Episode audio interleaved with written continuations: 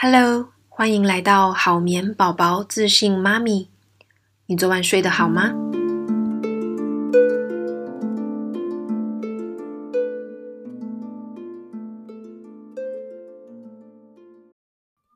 ？Hello，大家好吗？Peggy 呢，最近非常的忙碌，因为我除了每天的例行公事之外呢，正在筹备一堂线上课程。每天都觉得时间非常的不够用，在这样的情况下，其实很容易手忙脚乱。所以呢，啊、我每天早晚上都会给自己一个沉淀、安静的时间。最近开始啊，早上我会呃先做十分钟到二十分钟的起床瑜伽，伸展一下筋骨，然后吃一碗水果希腊优格。那我还搭配了朋友做的手工果酱。夜晚的时候呢，我会去听冥想的音频，还有阅读电子书。这两件事情呢，对我来讲都是很重要的仪式哦。它会让我有珍惜自己的感觉。当我们的身体感受到被爱的时候呢，它也会用同样的能量来回馈你。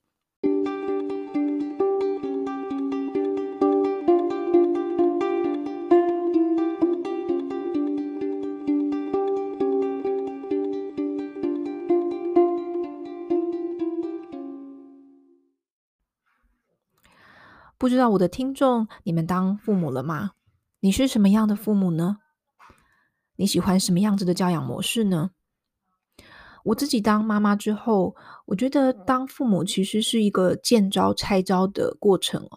我们是先来养小孩，再思考策略，而不是先思考策略再来养小孩，因为我们根本不知道我们会生到什么样子的小孩啊。其实我在当妈妈之前蛮天真的，会觉得说啊，我以后就是要这样子教小孩，我就是要用这些方法，我会去看那些教养书。那再加上我本身是教育体系毕业的，所以脑中其实会有很多的画面，说我要怎么去处理我的小孩子。但是等到我自己呃生了孩子，然后他慢慢的长大，我发现每一个阶段都是不一样的，就是这个是没有办法预估的。那比方来说，在台湾比较有名的教养派别，可能是像百岁派、亲密派、呃蒙特梭利或者 RIE 等等等啊，有非常多的教养派别。其实我觉得这些教养派别哦，它没有什么好坏之分，它不是说非黑即白，因为根本没有一个派别可以涵盖所有的小孩的范围。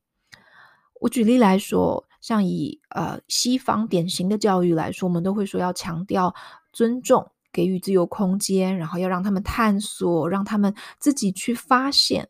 哦，那小爸妈做越少事情越好，这是一个还蛮主流的、比较现代的呃教养的风格。那我自己的观察是，我觉得他对于有一些小孩的确是好的，就是他适合这样子去探索。但是有一些小孩子，当你给他过多的空间的时候，或是给他很多的自由的时候，他会有一点不知所措，他不知道如何处理或是安排这样的自由。因为我在欧美其实看到有很多在这样自由环境下，他找不到出路，或是一直抓不到方向的孩子。那当然，东方的考试教育也是哦。其实有些孩子他适合背诵或是控制的文化。有一有一些孩子，他在这种的体系下会非常的痛苦，所以我觉得作为父母，其实我们可以做的是，在自身的条件范围内，可以去选择或是给予适合孩子的发展空间。我觉得最重要的还是你要去观察或者去了解你的小孩，他是属于呃适合哪一种。教育方式的，然后我们也不要说就是始终某一个教养的派别，我们要去做一些调整。哦，因为每每其实去多去了解这一些教养是好的，去呃知道这些方法，你可以很自在的去运用，但是不要太坚守某一套的原则，因为小孩是会变的。如果你有生两三个以上的小孩，你就会知道说，其实每一个小孩真的是非常的不一样，你不知道你自己拿到什么样子的课题。其实好眠宝宝是这样子的概念出来的，因为呃，即便我是支持孩子自行入睡的，因为这是我的工作嘛，但我也不觉得这样子的方式适合所有的家庭哦。呃，我支持所有的孩子都有权利睡好觉，但是不是每一个小孩或是每一个家庭都需要用比较积极的方式来引导孩子睡觉。那我创立好眠宝宝的目标呢，不是想要成立一个教派，或是呃成立一个信仰，而是我希望可以提供一个选择，还有一个分享资讯的园地。那这个园地应该是要能包容不同信念的父母。因为每一个父母其实都在呃，都是为自己的孩子好。我们都在学习，都在探索，怎么样可以帮助自己的孩子好好的成长，好好的睡觉嘛。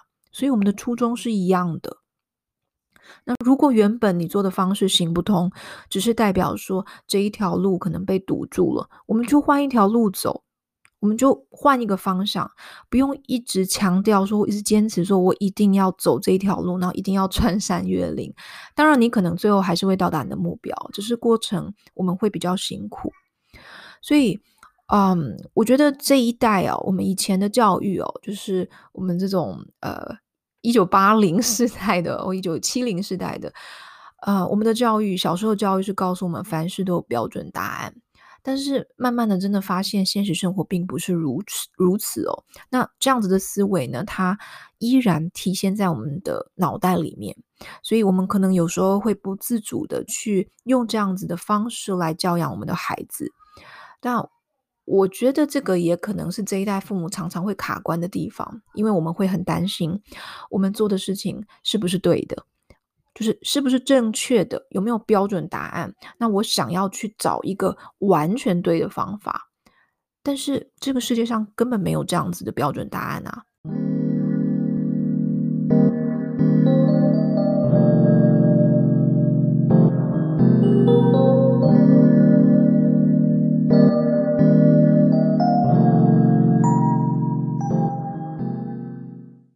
的孩子容易在睡觉前崩溃大哭，或是老是哄了很久都不睡吗？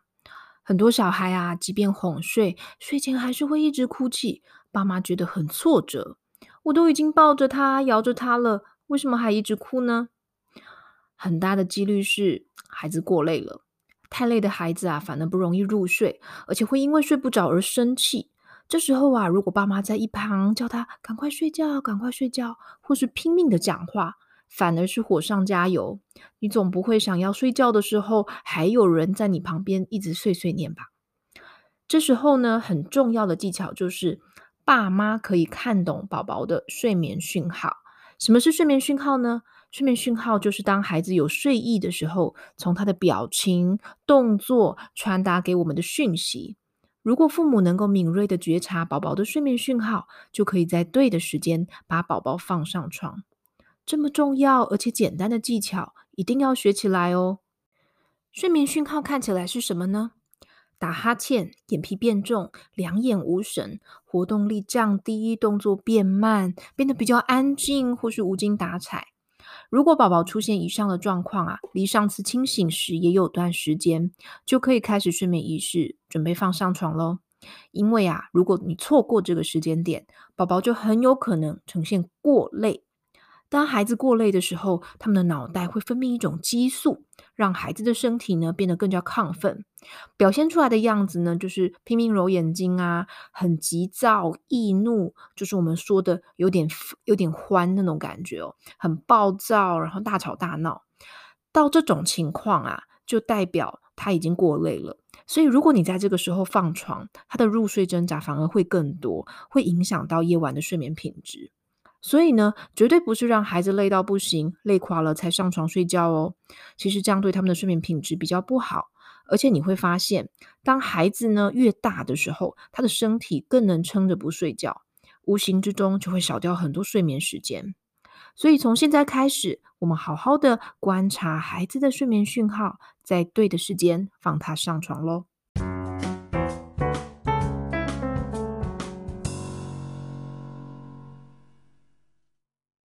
接下来呢，我要感谢呃有一些听众呢帮我在 iTunes Store 上面呃评分留言，非常谢谢你们的肯定。也因为有这些评分留言呢，所以让我有动力，有机会可以继续做下去。那我想要念一下两个这个呃读者的留言哦，一个是 Emily Hodge，这是呃，他说，Peggy 是我的睡眠顾问外，常常分享不少育儿心得，还让我的育儿更加有方向。之前邀请护理师的专访很有收获，想听更多相关的内容。好的，其实我有在安排更多的这个专访哦。呃，不过因为最近我时间的关系哦，所以呃，我的一些专访访问都一直还没有办法录。但是我其实已经呃邀请了几位来宾，那希望之后呢可以跟大家分享。另外一位听众是 SYJ 九五二七，他说五星好评，宝宝的睡眠问题几乎是所有新手爸妈的共同课题，希望透过作者的专业，少走一点冤冤枉路，支持您，也很期待你的线上课程哦，非常谢谢哦，因为我最近其实在忙的就是线上课程哦，那呃，这是为什么我的这个 Podcast 没有办法更新的很快，因为我一边在准备我的课程。啊，这个线上课程呢，会是针对呃，大概是一岁以内的宝宝所做的。那我会希望可以把更多的宝宝睡眠相关的知识呢，传达给爸妈，或是如果你是育幼的人员，这也会对你很有帮助。那届时呢，希望可以在不久的将来就可以赶快推出上线。那也希望可以呃，收到你们的支持，谢谢喽。好眠师 Peggy 是美国家庭睡眠学会第一个认证的台湾婴幼儿睡眠顾问。我的专长是改善婴幼儿睡眠问题，帮助你的家庭建立稳定且健康的睡眠习惯。我会在这个节目跟你分享让孩子好睡的方法，也会跟你聊聊女性成长、创业的经验谈。欢迎订阅节目或是帮节目评分，让我们有更多的资源来制作对你有帮助的内容。